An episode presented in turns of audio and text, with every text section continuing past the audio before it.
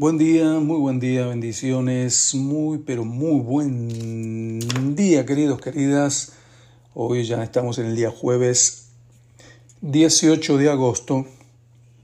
Hoy terminamos de leer el capítulo 3 de San Juan.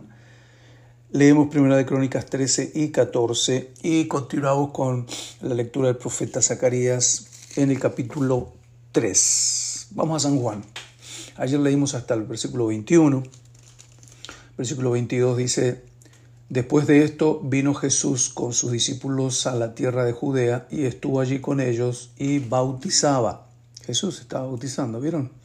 Juan bautizaba también en Enón, junto a Salim, porque había allí muchas aguas y venían y eran bautizados. Porque Juan no había sido aún encarcelado. Entonces hubo discusión entre los discípulos de Juan y los judíos acerca de la purificación. Y vinieron a Juan y le dijeron, Rabí, mira que el que estaba contigo al otro lado del Jordán, de quien tuviste testimonio, bautiza, y todos vienen a él. Respondiendo, respondió Juan y dijo, no puede el hombre recibir nada si no le fuere dado del cielo.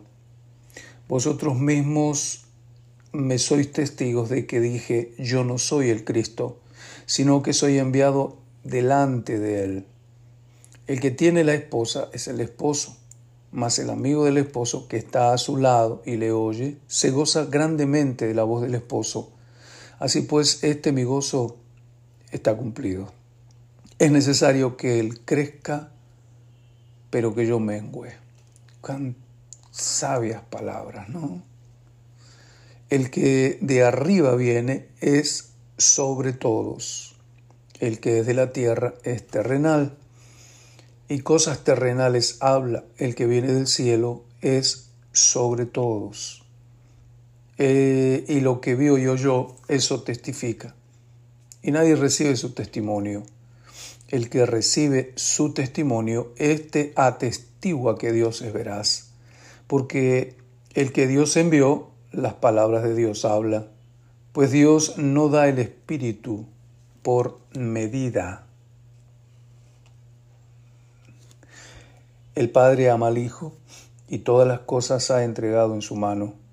El que cree en el Hijo tiene vida eterna, pero el que rehúsa creer en el Hijo no verá la vida, sino que la ira de Dios está sobre él.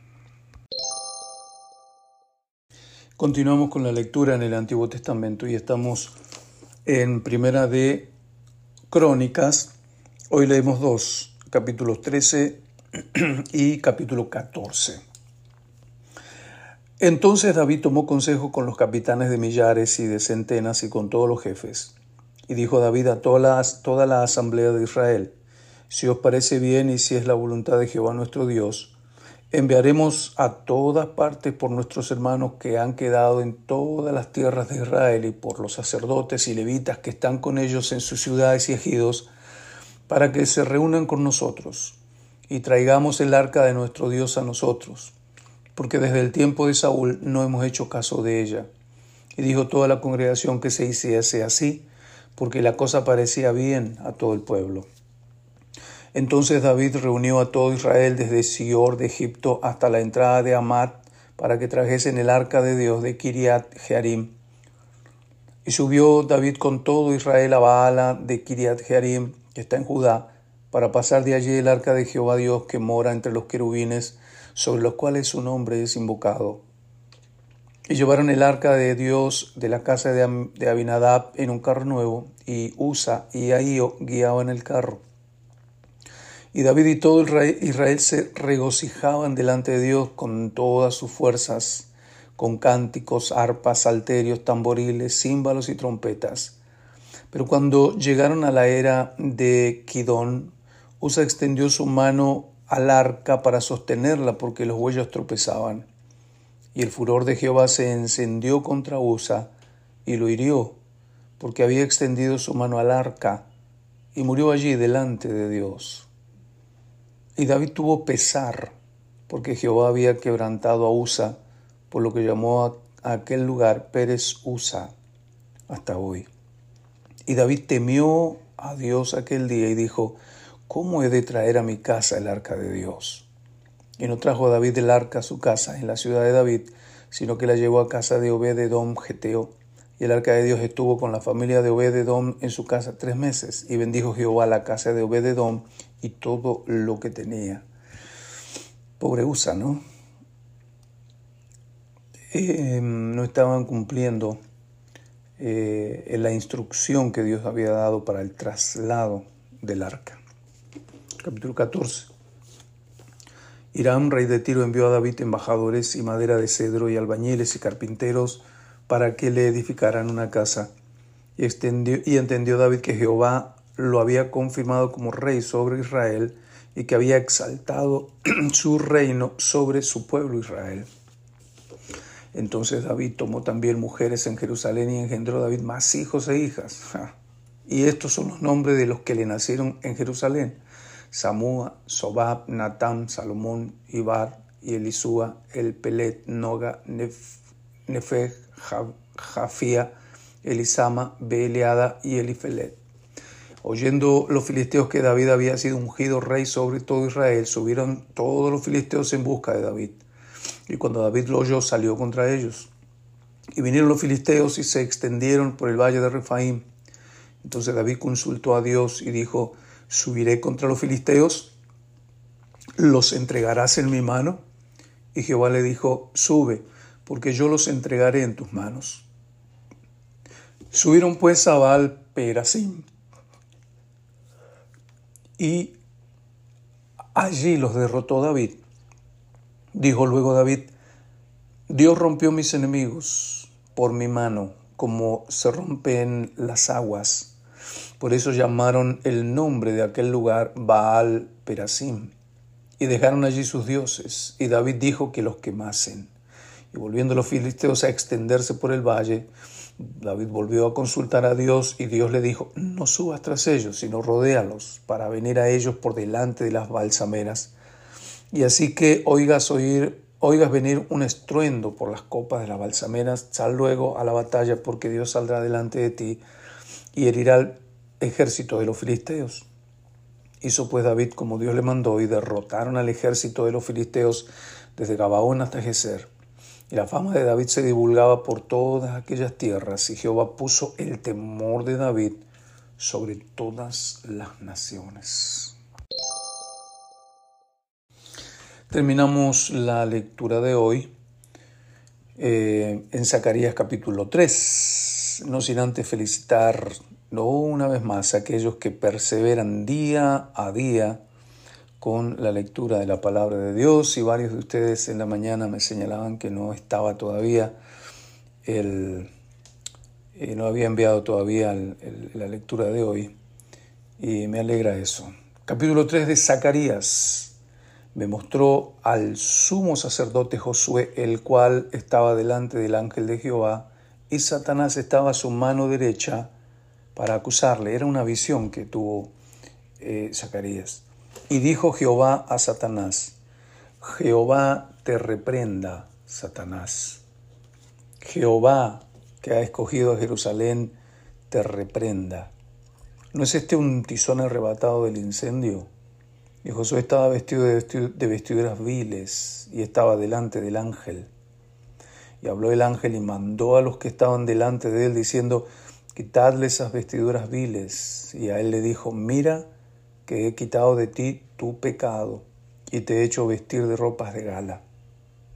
Después dijo, pongan mitra limpia sobre su cabeza. Y pusieron una mitra limpia sobre su cabeza y le vistieron las ropas. Y el ángel de Jehová estaba en pie. Y el ángel de Jehová amonestó a Josué diciendo, Así dice Jehová de los ejércitos, si anduvieres por mis caminos y si guardares mi ordenanza y también, también tú gobernarás mi casa, también guardarás mis atrios, y entre estos que aquí están te daré lugar. Escucha pues ahora Josué, sumo sacerdote, tú y tus amigos que se sientan delante de ti, porque son varones simbólicos. He aquí yo traigo a mi renuevo, a mi siervo el renuevo porque he aquí aquella piedra que puse delante de Josué. Sobre esta única piedra y siete ojos, he aquí yo grabaré su escultura, dice Jehová de los ejércitos, y quitaré el pecado de la tierra en un día. En aquel día, dice Jehová de los ejércitos, cada uno de vosotros convidará a su compañero debajo de su vida y debajo de su higuera. Tiempos que vendrán. El mensaje de la palabra de Dios es esperanzador hacia el futuro. Muy, pero muy buenas amigos queridos, amigas, Dios me los bendiga. Bienvenidos a un día más con la lectura bíblica aquí en el día 231 de, del 2022. Hoy día viernes, que es 19, ¿verdad? 19 de agosto, un día muy especial porque es el cumpleaños de mi hija más chiquita. Así que estamos de fiesta hoy viernes. Hoy leemos eh, una parte del capítulo 4 del Evangelio de Juan. Leemos Primera Crónicas 15 y leemos al profeta Zacarías capítulo 4. ¿Están listos? San Juan capítulo 4 dice, esto es una hermosa historia, historia de Jesús y la mujer samaritana. Cuando pues el Señor entendió que los fariseos habían oído decir, Jesús hace y bautiza más discípulos que Juan, aunque Jesús no bautizaba sino sus discípulos. Salió de Judea y se fue otra vez a Galilea, y le era necesario pasar por Samaria. Le era necesario. Vino pues a una ciudad de Samaria llamada Sicar, junto a la heredad que Jacob dio a su hijo José y estaba allí el pozo de Jacob. Entonces Jesús, cansado del camino, se sentó así junto al pozo. Era como la hora sexta, es decir, exactamente el mediodía. Y vino una mujer de Samaria a sacar agua. Jesús le dijo, dame de beber. La mujer, eh, no, ocho, pues sus discípulos habían ido a la ciudad a comprar de comer y la mujer samaritana le dijo, ¿Cómo tú siendo judío me pides a mí de beber que soy mujer samaritana? Porque judíos y samaritanos no se tratan entre sí. Respondió Jesús y le dijo, si conocieras el don de Dios y quién es el que te dice dame de beber, tú le pedirías y él te daría agua viva. La mujer le dijo, Señor, no tienes con qué sacarla y el pozo es hondo. ¿De dónde pues tienes el agua viva? ¿Acaso eres tú mayor que nuestro padre Jacob, que nos dio este pozo del cual bebieron él, sus hijos y sus ganados? Respondió Jesús y le dijo, Cualquiera que bebiere de esta agua volverá a tener sed, mas el que bebiere del agua que yo le daré no tendrá sed jamás, sino que el agua que yo le daré será en él una fuente de agua que salte para vida eterna. La mujer le dijo, Señor, dame esa agua para que no tenga yo sed ni venga aquí a sacarla. Jesús le dijo, ve, llama a tu marido y ven acá. Respondió la mujer y dijo, no tengo marido, como tratando de esconderle su situación, ¿no? Jesús le dijo, bien has dicho, no tengo marido, porque cinco maridos has tenido, y el que ahora tienes no es tu marido. Esto has dicho con verdad. Le dijo a la mujer, Señor, me parece que tú eres profeta. Nuestros padres adoraron en este monte y vosotros decís que en Jerusalén es el lugar donde se debe de adorar. Jesús le dijo, mujer, créeme, que la hora viene cuando ni en este monte ni en Jerusalén adoraréis al Padre. Vosotros adoráis lo que no sabéis, nosotros adoramos lo que sabemos, porque la salvación viene de los judíos. Mas la hora viene, y ahora es, cuando los verdaderos adoradores adorarán al Padre en espíritu y en verdad, porque también el Padre tales adoradores busca que le adoren. Dios, Dios es espíritu y los que le adoran en espíritu y en verdad es necesario que adoren. Le dijo la mujer, sé que ha de venir el Mesías, llamado el Cristo. Cuando Él venga nos declarará todas las cosas. Jesús le dijo, yo soy el que habla contigo. ¡Qué revelación! Bien, ahora vamos al Antiguo Testamento, estamos leyendo el primer libro de Crónicas. Leemos el capítulo 15 y parte del 16. hizo, hizo David también casas para sí en la ciudad de David y arregló un lugar para el arca de Dios y levantó una tienda. Entonces dijo David, el arca de Dios no debe ser llevada sino por los levitas, porque a ellos ha elegido Jehová para que lleven el arca de Jehová y les sirvan perpetuamente. Y congregó David a todo Israel en Jerusalén para que pasasen el arca de Jehová a su lugar, el cual él había preparado. Reunió también David a los hijos de Aarón y a los levitas, de los hijos de Coat, Uriel el principal y sus hermanos, 120 de los hijos de Merari, Asaías el principal y sus hermanos, 220. De los hijos de Gersón, Joel el principal y sus hermanos, 130. De los hijos de Elisafán, Semaías el principal y sus hermanos, 200. De los hijos de Hebrón, Eliel el principal y sus hermanos, 80. De los hijos de Uziel, Aminadab el principal y sus hermanos, 112. Llamó David a los sacerdotes Sadoc y Abiatar, y a los levitas Uriel, Asaías, Joel, Semaías, Eliel y Aminadab, y les dijo, Vosotros que sois los principales padres de la familia de los levitas, santificaos, vosotros y vuestros hermanos, y pasad del arca de Jehová, Dios de Israel, al lugar que le he preparado. Pues por no haberlo hecho así vosotros la primera vez, Jehová nuestro Dios nos quebrantó y por lo cual no le buscamos según su ordenanza no es nomás buscarle, sino según su ordenanza. 14.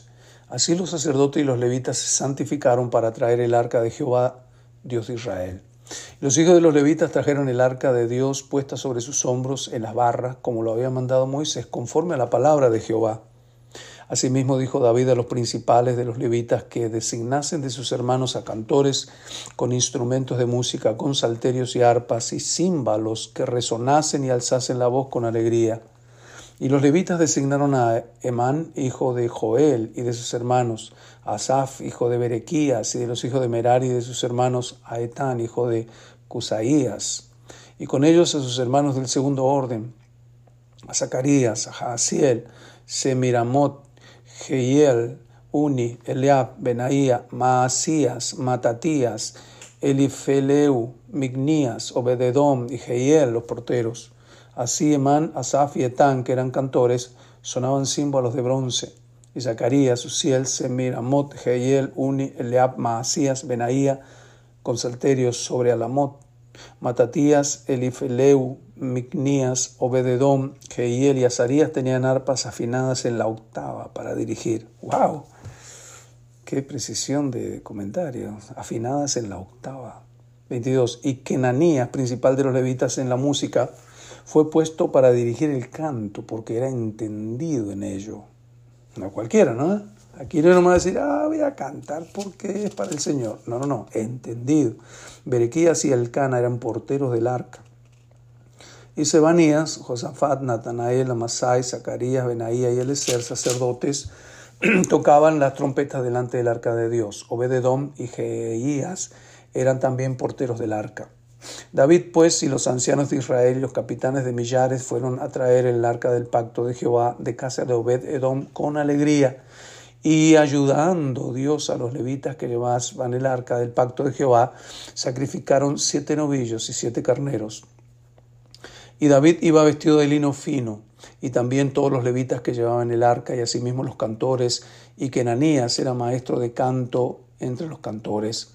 Llevaba también David sobre, sobre sí un efod de lino. De esta manera llevaba todo Israel el arca del pacto de Jehová con júbilo y sonido de bocinas y trompetas y címbalos y al son de salterios y arpas. Pero cuando el arca del pacto de Jehová llegó a la ciudad de David, Mical, hija de Saúl, mirando por una ventana, vio al rey David que saltaba y danzaba y lo menospreció en su corazón. Así trajeron el arca de Dios y la pusieron en medio de la tienda que David había levantado para ella y ofrecieron holocaustos y sacrificios de paz delante de Dios. Cuando David acabó de ofrecer el, holocausto y los sacrificios de paz, bendijo al pueblo en el nombre de Jehová y repartió a todo Israel, hacia hombres como a mujeres, a cada uno una torta de pan, una pieza de carne y una torta de pasas. Y puso delante del arca de Jehová ministros de los levitas para que recordasen y confesasen y lo hacen a Jehová Dios de Israel. Asaf el primero, segundo después de él Zacarías, Jehiel, Semiramot, Jehiel, Matatías, Eliab, Benaía, Obededomi, Jehiel con sus instrumentos de salterios y arpas, pero Asaf sonaba los címbalos. También los sacerdotes Benaía y Jahiel sonaban continuamente las trompetas delante del arca del pacto de Dios. ¡Qué evento tan glorioso! Terminamos la lectura de hoy leyendo al profeta Zacarías. Hoy leemos el capítulo 4 de Zacarías. Volvió el ángel que hablaba conmigo y me despertó como un hombre que es despertado de su sueño y me dijo, ¿qué ves? Y respondí, he mirado y he aquí un candelabro todo de oro con un depósito encima y sus siete lámparas encima del candelabro y siete tubos para las lámparas que estaban encima de él. Y junto a él dos olivos, el uno a la derecha del depósito y el otro a su izquierda. Proseguí y hablé diciendo a aquel ángel que hablaba conmigo, ¿qué es esto, Señor mío? El ángel que hablaba conmigo respondió y me dijo, ¿no sabes qué es esto? Y dije, no, Señor mío.